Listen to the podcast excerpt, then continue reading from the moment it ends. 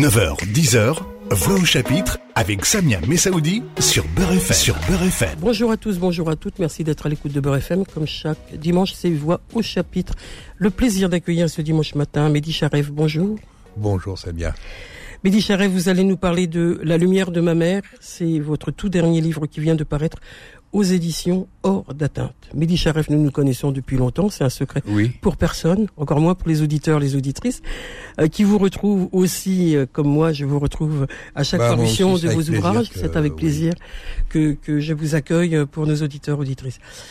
Vous allez nous parler de la lumière de ma mère, je l'ai dit, mais avant cela, vous rappelez, rappelez aux auditeurs, auditrices quand même, qui vous êtes. Vous êtes euh, euh, né euh, en Algérie en 52. Vous êtes euh, auteur, donc auteur, romancier, réalisateur, scénariste, et vous êtes arrivé en France en 1962. Vous aviez 10 ans, votre enfance, donc en Algérie, et c'est une enfance et c'est votre vie aussi qu'on a retrouvée pour parler de votre bibliographie dans les trois, prenant le triptyque dans cette trilogie qui racontait votre D'abord, départ d'Algérie, l'arrivée en France, voilà, la, la cité, les bidonvilles, Après, les cités de transit et après les HLM. Et, et, à fleur de peau, avec sensibilité, avec émotion.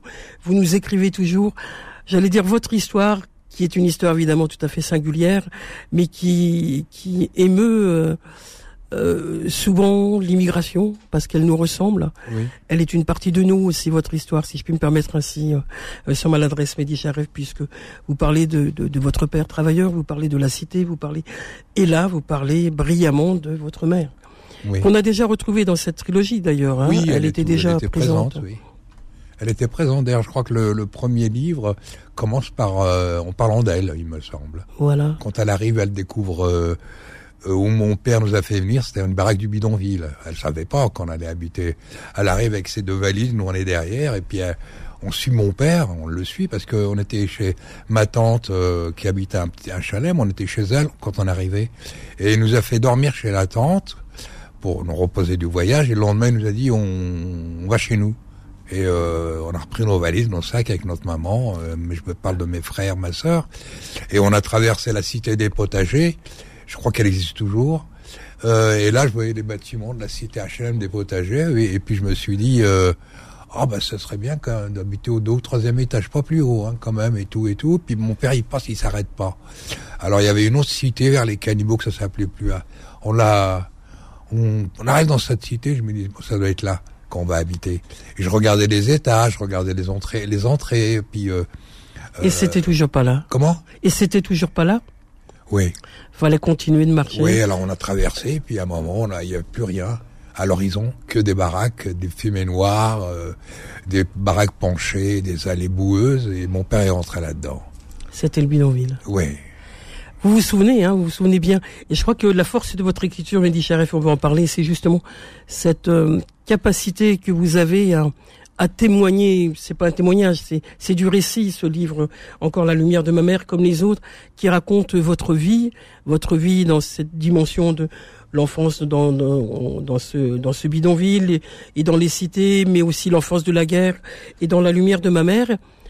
Ce livre qui vient de paraître, il y a toute cette histoire qui menait au travers votre rapport à, avec votre mère. Vous lui consacrez un livre, un livre pour elle, mais un livre pour elle et vous aussi. C'est un livre qui raconte euh, sa vie qu'elle a quittée, ce, cette Algérie qu'elle a quittée, la guerre. Elle rejoint son mari euh, longtemps après, alors que c'est elle qui a voulu que son mari parte dans, oui. dans l'immigration.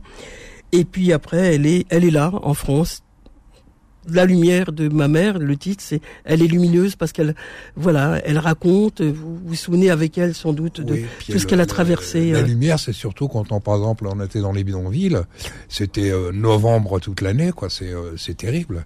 Et on arrivait à rentrer dans, dans ces baraques et, et ma mère, elle rayonnait là-dedans, elle gardait espoir. Oui. Mon père, il parlait peu, donc on, on nous, on avait besoin d'espoir, on avait besoin qu'on nous encourage, on avait besoin de, de, de, de résilience, on avait, et c'était elle.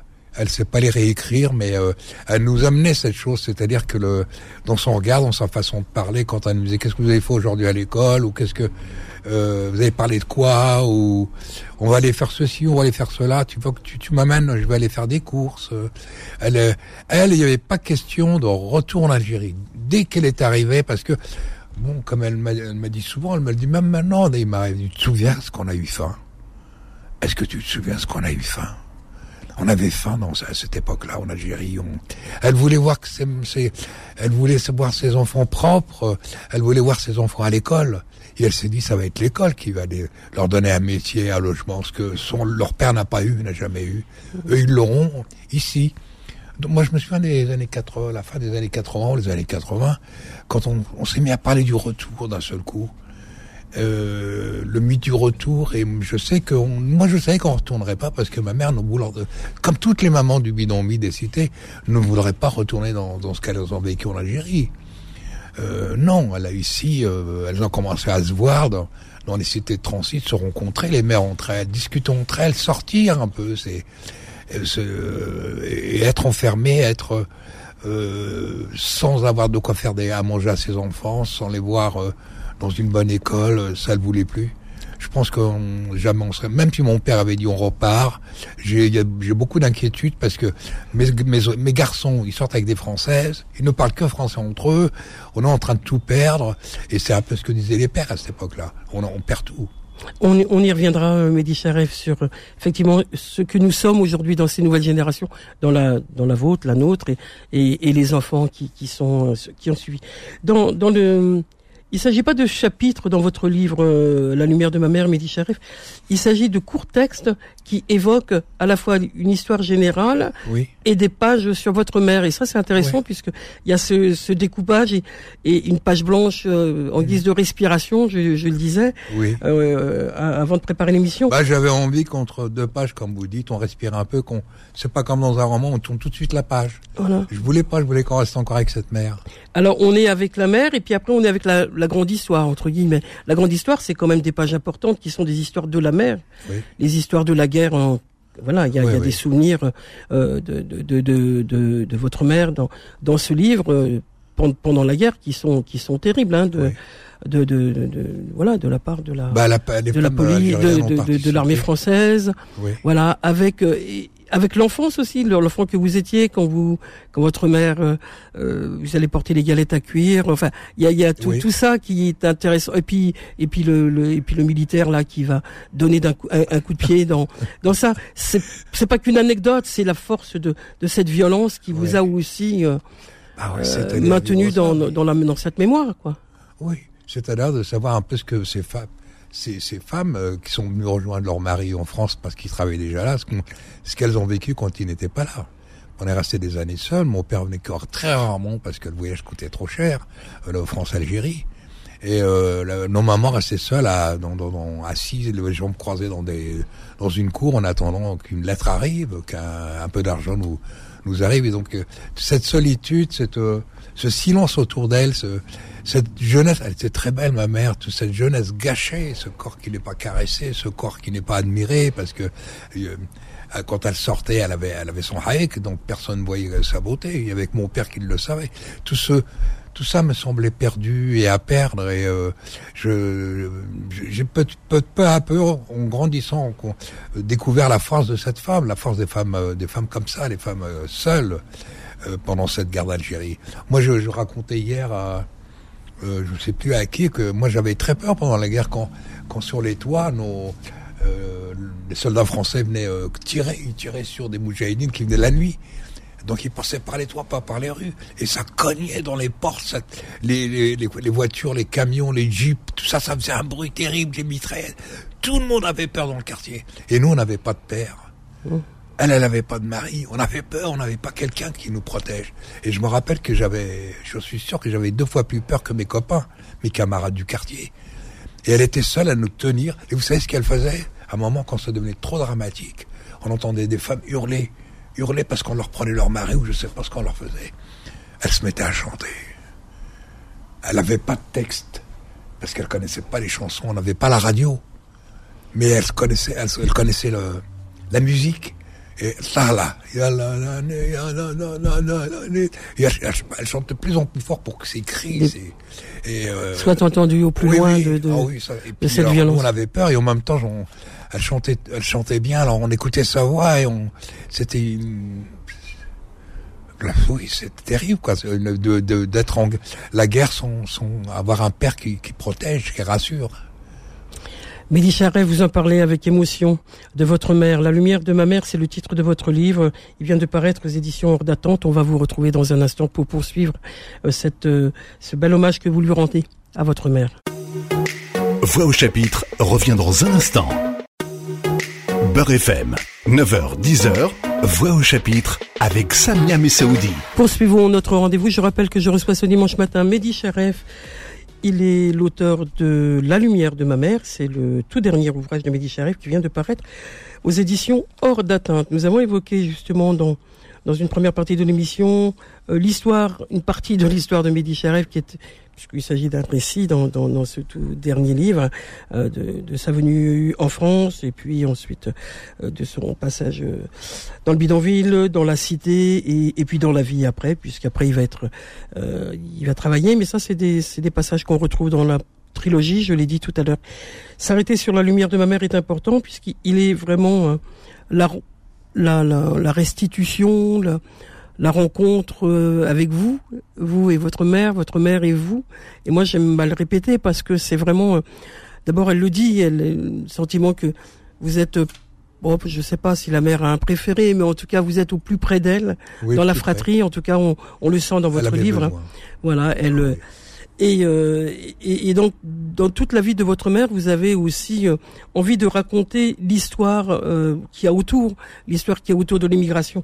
Je vais juste lire, euh, vous l'avez évoqué euh, tout à l'heure sur le rapport qu'on, le regard qu'on peut porter sur l'immigration, sur les oui. jeunes issus d'immigration.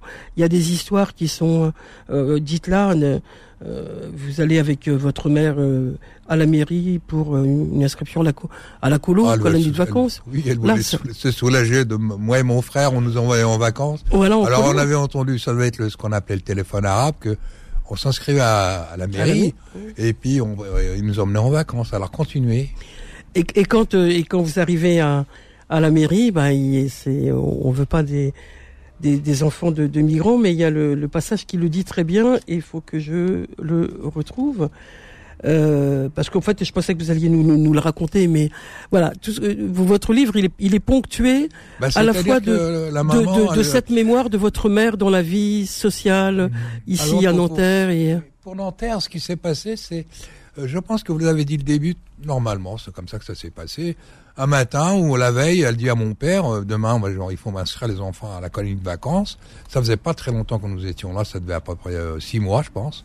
Et euh, il faut, alors, il faut aller à la mairie. Alors, pour la mairie, c'est moi. Pour tout ce qui était papier et tout, moi, ma, ma mère, mon père euh, voulait que ce soit moi qui règle tous ces trucs administratifs, les, le courrier et tout.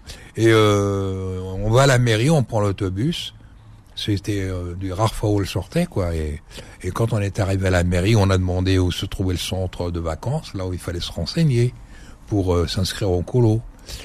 Et puis on nous a montré le guichet, et puis quand on arrive au guichet, euh, ma mère m'a poussé, elle me dit, bah, dis, la, dis à la dame ce qu'on est venu faire. Je lui dis, bonjour madame, on est venu euh, parce que ma maman, elle voudrait nous inscrire, mon frère et moi, au colonie de vacances. Et puis là, euh, la dame m'a regardé, elle me dit, non, il n'y a pas de place. Ben, elle me dit, parce que nous, on a dans nos colonies, on prend que deux immigrés, deux enfants immigrés par toutes, pour toutes les colos. Alors j'étais embêté parce que c'était l'humiliation. répondre à ma mère parce que euh, alors euh, j'ai dû me retourner et lui dire ma prêche, c'est-à-dire il n'y a pas, il y a, a pas. plus de place. Mmh.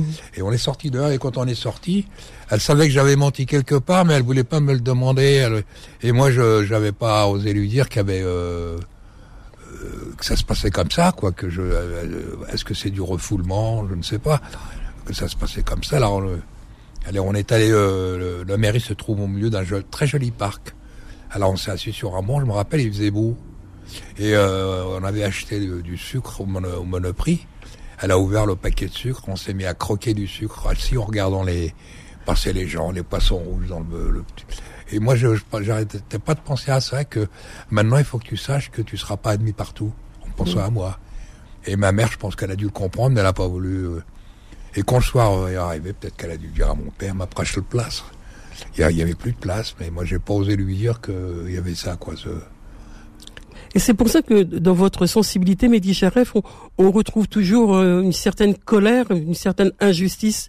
Là, c'était quelque part de Oui. Il n'y avait pas les mots à l'époque dans votre enfance, mais vous aviez dans- en tête qu'effectivement, c'était quelque part une injustice de Bah, pas. C'est-à-dire que Parce qu'il y a d'autres vous passages. appelez la il y a- colère, ce que vous appelez la colère vient après la tristesse que l'enfant a pour sa maman.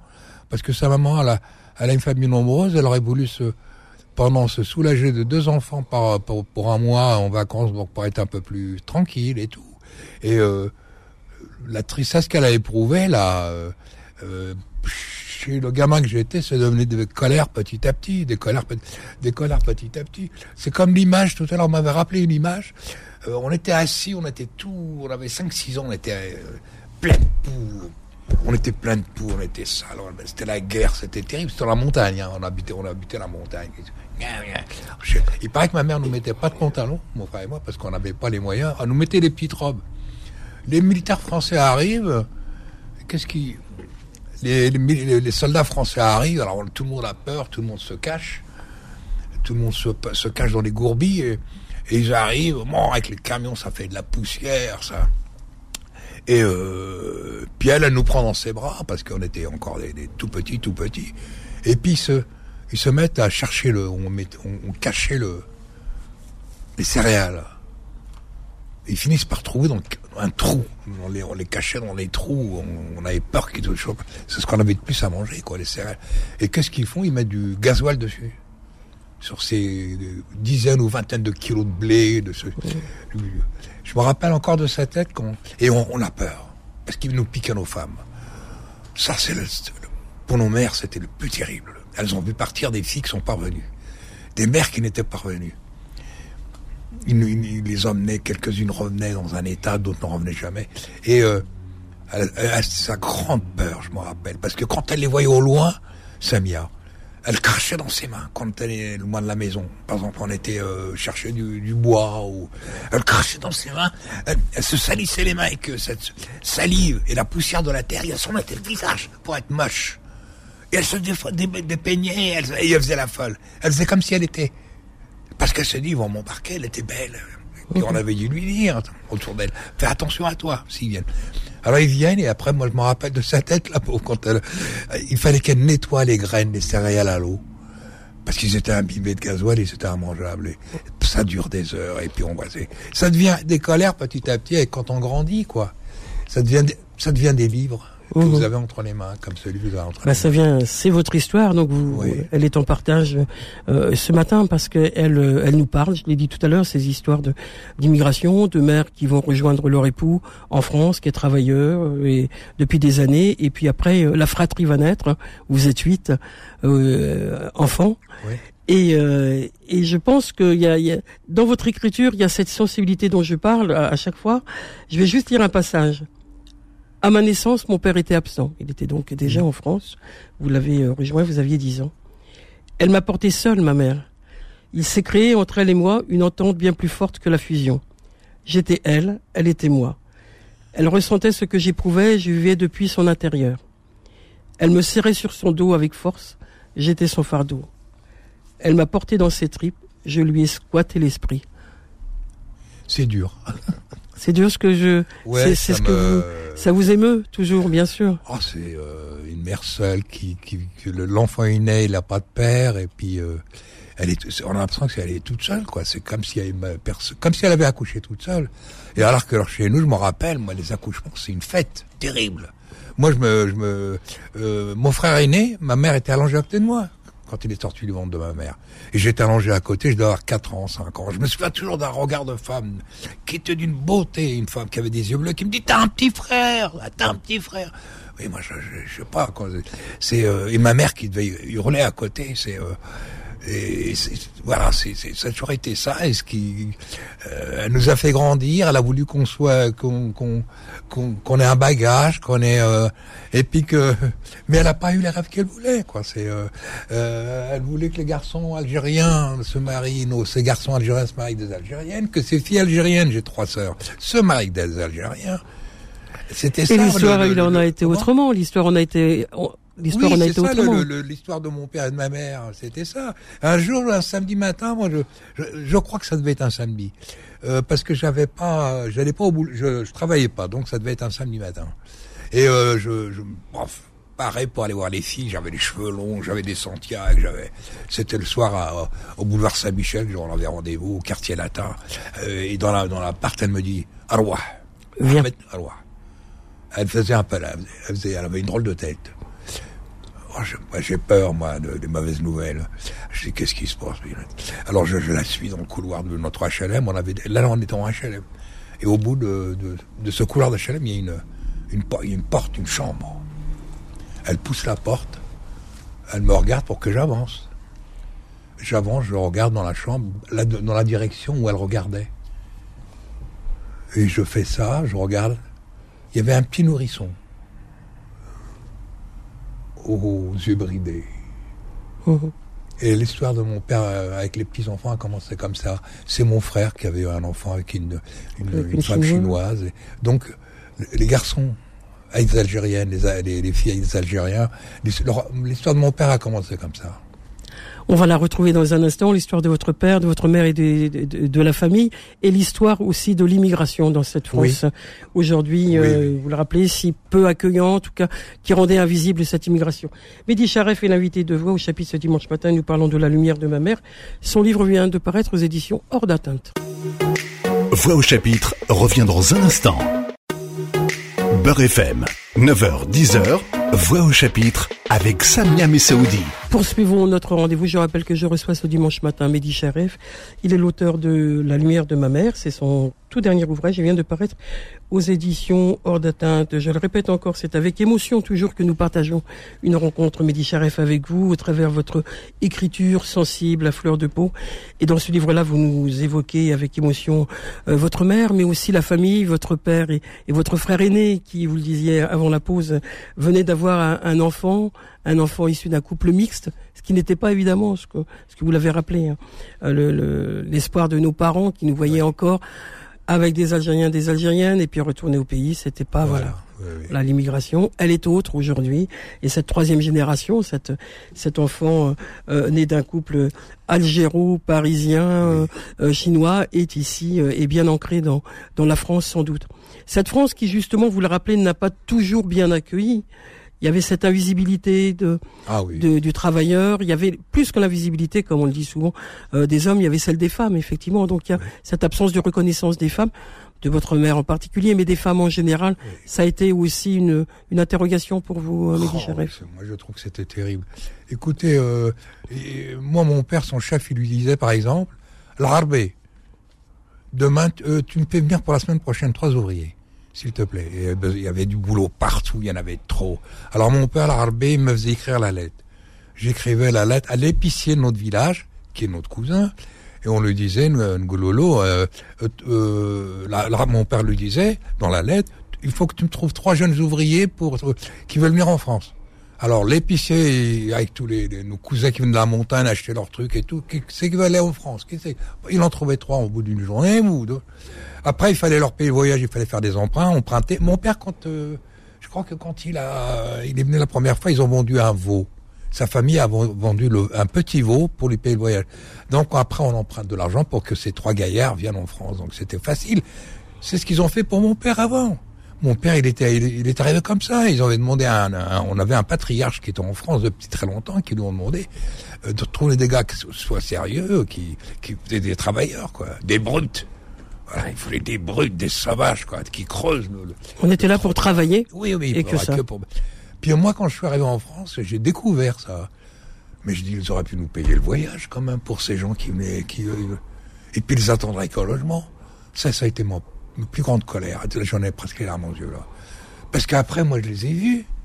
J'étais dans mon bidonville avec ma maman, notre papa, dans notre baraque où on habitait à, à 6 sur de supports posés parce qu'il n'y avait pas de place. J'entendais les, les, ouvriers célibataires, on les appelait les célibataires parce qu'ils n'avaient pas la, chance que mon père avait d'avoir son épouse avec lui.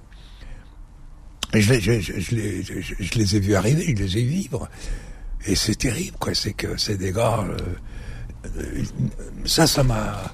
Ils auraient pu au moins, bon, payer le voyage, ça va faire rire, mais qu'ils attendent dans un foyer, que les gars arrivent euh, mon père dit, les ouvriers que vous voulez, chef, je les ai amenés, ils sont là. On les amène où? Tu le vas les loger au foyer? Non.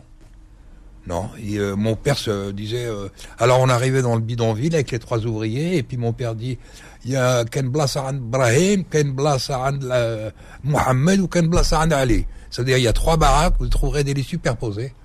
Et le lendemain matin, ils étaient au taf, quoi. Ça, c'est la première chose dont je me suis rendu compte qu'ils ils avaient besoin de nous. Et puis, je me suis rendu compte aussi, c'est que si nous, ils avaient euh, accepté à un moment que nos, nos- le- les garçons de, de, de, de- nous les garçons et même les filles, Ces enfants se rejoignent notre père en France, bah c'était pas pour nous faire plaisir, pour qu'on aille à l'école, pour qu'on apprenne à lire et à écrire, non. Un jour, j'ai, là aussi, j'ai été, j'ai découvert avec euh, tristesse que on nous avait fait venir pour qu'on remplace nos parents. Voilà. Il y avait trop de boulot. Et ça, c'est le directeur de l'école qui me l'a mis cette- à l'oreille. Il m'a dit, vous savez, euh, monsieur Char- Petit Charef, si vous travaillez bien, il me rappelle, il s'appelait monsieur Besson, vous serez mieux que votre père. Alors moi, je dis, je serai mieux que mon père. Oui, vous travaillez en usine. Vous serez pas dans, le- dans les chantiers à creuser des trous de 15 mètres de profondeur pour mettre des tuyaux de gaz. Mais la mère voulait pas que vous soyez à l'usine, elle voulait que Ouais. les enfants, que vos en- Oui, frères et sœurs nous soient- fait venir pour et nos pères ne savaient pas lire un plan de travail, ils ne savaient pas lire. Et nous, ils nous sont venus, ils nous ont fait venir tôt pour qu'on apprenne à lire et écrire un plan de travail, un plan de Mmh. euh, et puis prendre le, le train sans le, le métro sans se perdre et puis prendre le c'est quand on allait au boulot, c'est tout un montage comme ça qu'on découpe petit à petit. euh, Et c'est la colère qui grandit quand même en vous, Mehdi. oui, c'est la colère, c'est la colère Mhm. qui grandit parce que et on finalement se rend compte qu'on fait tout de nous-mêmes. Je sais pas comment. On avance, nos mamans sont là pour nous, mais on fait tout de nous-mêmes. On n'a pas l'impression qu'on. L'école nous a aidés quand même, tu vois, heureusement. Mais on fait tout de nous-mêmes. Mon- depuis tout ce temps-là, mon père, il n'a pas été aidé. Il allait, il partait à 7 heures, il rentrait à 19 heures. euh, ma mère non plus. Alors, euh, elle avait une, une super compensation. Si je me rappelle, elle était heureuse ce jour-là. C'est qu'on a le, le- le passage de, du, de l'agent payeur. C'était le plus beau jour de sa vie, quoi. Ah oui. Parce que le, c'était les allocations familiales et c'était sa paye. Alors c'est mon père qui le recevait. Alors elle avait préparé les gâteaux, le café et le thé pour l'agent payeur. Il n'avait pas le temps de... Avec sa grosse sacoche pleine d'argent, en cuir et tout. Il venait avec sa moto. Et euh, on le faisait asseoir, évidemment, parce qu'il fallait que mon père signe. Et c'est lui qui, un jour, il m'a dit, dis donc, toi, tu pourrais apprendre à signer à ton père. Mon père, faisait une croix. Alors c'est là je me dis, bah oui, il a raison. Et le lendemain, je me suis mis à, à, apprendre à, à mon père à signer. Et là, il, il donnait la somme d'argent et puis il la comptait, il la posait. Ma mère lui disait, mange, monsieur, mange. Les sucres, les sucrères, une semaine et tout. Et toutes les baraques lui faisaient la même chose. Et il l'attendait avec la, kahwa au thé ou les gâteaux. Je sais pas comment il rentrait chez lui. Euh, Vous êtes plein pas de, de l'alcool. Voilà, vous Oui. êtes plein de souvenirs, euh, Mehdi. Peut-être, peut-être, euh, parce que le temps nous presse, hélas, on aurait longtemps à, à vous entendre, parce que, mais à vous lire surtout. Hein, vraiment, j'invite. Vous réveillez en moi des souvenirs incroyables. Mais, mais c'est votre livre, Mehdi c'est votre je sais histoire. pas ce qu'il y a dans ce livre. Ah, bah moi je vais vous le dire, ce qu'il y a dans ce livre. Il- dans ce livre, il y a ce que vous avez raconté. Je voudrais le, le relire euh, parce qu'il a l'émotion euh, littéraire dedans, qui est justement ce passage euh, de la naissance de votre de l'enfant de votre frère. Ma mère a commencé sa vie de grand-mère dans notre cité surnommée la Cité Rouge. Un samedi matin, alors que j'étais chaussée de mes Santiago, vêtue de mon blouson en jean, avec mes cheveux longs, vous les avez décrits tout à l'heure, ma mère me dit euh, Viens voir. Je me tourne vers elle, dans ses yeux. J'ai vu qu'elle voulait partager avec moi un imprévu. Elle a poussé délicatement la porte et s'est immobilisée devant le lit. Regarde. J'ai suivi son regard. Mon Dieu, quel beau bébé, merveilleux présent qui tenait ses petits poings fermés sous son menton. Cet heureux nourrisson avait le teint mat et ses yeux fermés tiraient un trait droit. Bent m'a dit ma mère, c'est une fille de ton frère. Mon grand frère. Chinoise, a continué ma mère. J'étais si émue devant cette belle nourrissonne, je me suis penchée. Coucou, petite merveille. Je voulais lui faire un bisou sur le front. J'étais tonton. J'ai éclaté, et j'ai éclaté de rire. Ma mère, elle, ne riait pas et a quitté la chambre dépitée. Elle et mon père auraient tant voulu que mes sœurs épousent des Algériens et nous, les garçons, des Algériennes. Mais le choc de l'exil ne l'a pas entendu ainsi. On a pris d'autres couleurs et ma mère a perdu un peu de ses racines, de son identité. Elle a désormais agrandi son temple de ces miracles qui ne tombent que du ciel. Elle était désemparée, mais ne mesurait pas le cadeau que cela représentait. C'est important d'avoir lu ce passage, si vous le voulez bien m'a- m'accorder de l'avoir lu, Mehdi Charef, parce qu'il est aussi l'histoire euh, collective de cette immigration. Oui. Vous parlez de perte d'identité, vous parlez de Oui. tout ça, de génération en génération. Il y a un peu de, il y a un peu de, de notre histoire hein, de départ qui, qui s'en va c'est comme ça que vous, c'est le sentiment que vous avez. Oui, que de génération en génération, on est un peu perdu. Mais être un peu perdu pour mieux s'ancrer ici, peut-être. Oui. Pour dire qu'est-ce qu'on, euh, ce que vous disiez tout à l'heure avant. Euh, on a souffert de ça, mais qu'est-ce qu'on a gagné? C'est ça. Oui. Qu'est-ce qu'on a pris en place Et ce qu'on a, euh, ce qu'on a gagné, c'est que on, on a, on, on, a fini par se dire à nous qu'on est d'ici. Alors qu'avant, on se disait immigré ou, ou, je sais pas. On va repartir. On est d'ici, c'est déjà pas mal les enfants ils sont d'ici, ils, euh, ils, sont nés ici, ils sont d'ici et ils savent qu'ils sont d'ici, donc ils ont euh, moins de problèmes, je veux dire, euh, d'identité. Et ils se voient pas vivre ailleurs qu'en France parce que c'est leur pays. C'est ça qui petit à petit est arrivé. C'est pas quelque chose où on est perdu tout le temps comme nos parents l'étaient dans les années 60. Il y a plus cette perdition, il y a plus cette charge de soi-même, il y a, on vit comme ça, et ça se passe bien ça se passe bien, c'est-à-dire qu'on se retrouve petit à petit euh, dans, dans, dans, une identité qu'on partage avec d'autres immigrés, et puis que on sait qu'on mourra ici maintenant. Oh là là, ça c'est terrible. C'est mhm. terrible ça. Ça c'est quelque chose qu'on n'a pas, vous pouvez pas dire il y a 40 ans. Il y a, c'était, c'était, il y avait un retour. Et maintenant, euh, il y a, c'est personne n'imaginait qu'il pouvait mourir ici. Maintenant, beaucoup de, de personnes âgées que j'ai vu, euh, que moi-même j'ai été à l'enterrement, veulent euh, être enterrés en France, dans leur bon lieu, parce qu'il y a leurs enfants qui vivent autour. Leurs enfants, leurs petits-enfants, voire même leurs arrière-petits-enfants, quelquefois. Il y a trois générations, bien sûr. Avant, on ne voulait pas quitter les parents, maintenant c'est les parents qui veulent rester avec les enfants. C'est ça que moi j'avais peur de me dire. Euh, comme mon père nous a dit euh, dans le taxi que nous a pris à la gare d'Austerlitz en 60. on va pas rester on, on traversait Paris, on allait au bidonville dentaire, il nous a dit "Oh, je travaille de 3-4 ans, je me fais de l'argent et on repart. Et vous, vous aurez le certificat d'études et le brevet. Ça veut dire que je pourrais travailler à la mairie de Marnilla, je pourrais travailler à l'école de Marnilla, je pourrais travailler à la poste de Marnilla. C'est quand même super d'avoir un job là-dedans. C'est ce qu'il rêvait. Et puis un jour, il a vu, au bout de quatre ans, qu'on avait ça. On avait bien travaillé, j'avais le certificat d'études, les, filles travaillaient bien, mes sœurs, mais ils pouvaient pas. parce que même s'il avait envie qu'on reparte, il nous, il nous voyait pas vivre là-bas. Il se dit c'est pas possible, ils pourront pas tenir, c'est trop dur, c'est et euh, et puis bon, on a suivi ce qui c'est mes filles, mes sœurs ont fait des études parce qu'elles avaient peur qu'on les marie très jeunes. Elles ont donc fait des études poussées parce que tant qu'elles sont étudiantes, elles ne, ne, on pouvait pas les marier. C'est chacun se vivait comme il pouvait, euh, se, se, se, créer une petite vie tranquille et, bien autour de, de, soi et, et, avec les autres. Merci Mehdi Charef. Merci infiniment de ah tout ce ben, que vous nous dites là une belle page euh, d'histoire, de vie. Oui, et puis votre vie euh, oui, je voulais dire, ici et puis euh, votre lien avec votre il mère. Venu, il m'est venu un, je vous regardais tous les deux, il m'est venu un truc. C'est pas l'histoire de ma mère finalement. Ça m'est venu ici dans ce studio. C'est l'histoire de toutes les mamans immigrées. Bien sûr. Oui, je crois que les mamans immigrées, quand on leur lira ça, elles diront bah moi aussi j'ai connu ça. Bah moi aussi je suis passé par là. et les pères aussi vont raconter leur. Oui, c'est là, c'est l'histoire de, euh, de, de toutes les mamans immigrées. Et si on est encore là, puis si on est, excusez-moi. C'est grâce à elle. C'est grâce aux mamans. Les papas ont toujours été trop silencieux.